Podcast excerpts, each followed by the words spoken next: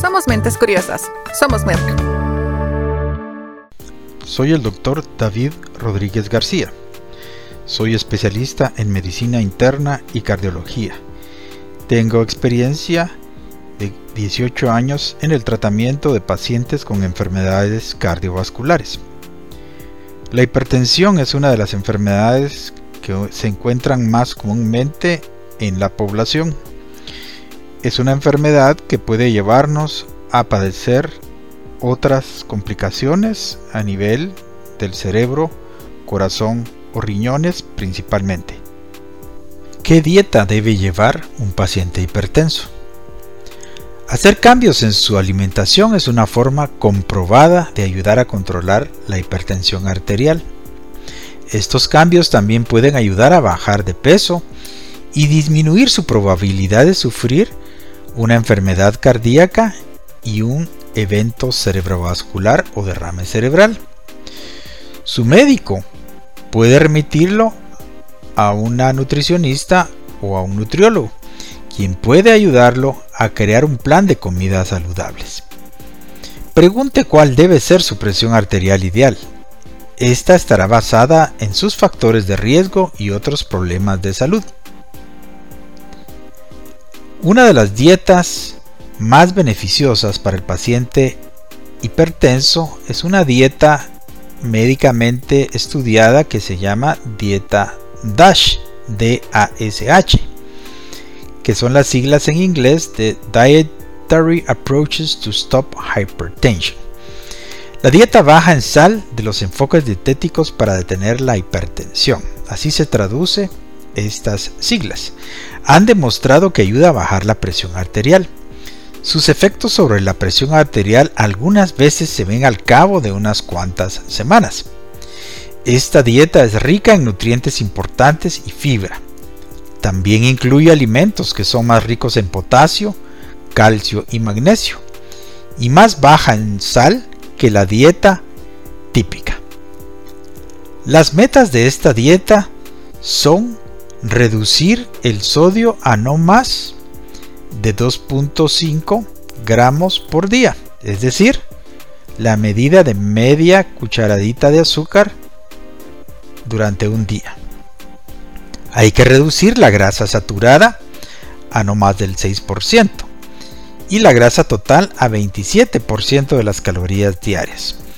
Las grasas saturadas son tipos de grasa en la dieta que causan problemas como colesterol elevado y endurecimiento de las arterias.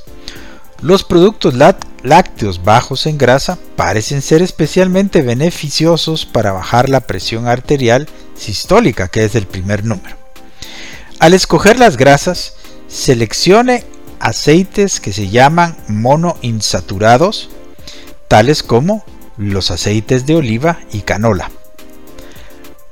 Prefiera los granos integrales a los productos de harina blanca o pasta. Escoja frutas y verduras frescas todos los días. Muchos de estos alimentos son ricos en potasio, fibra o ambos. Coma nueces, semillas o legumbres tales como frijoles o ejotes diariamente.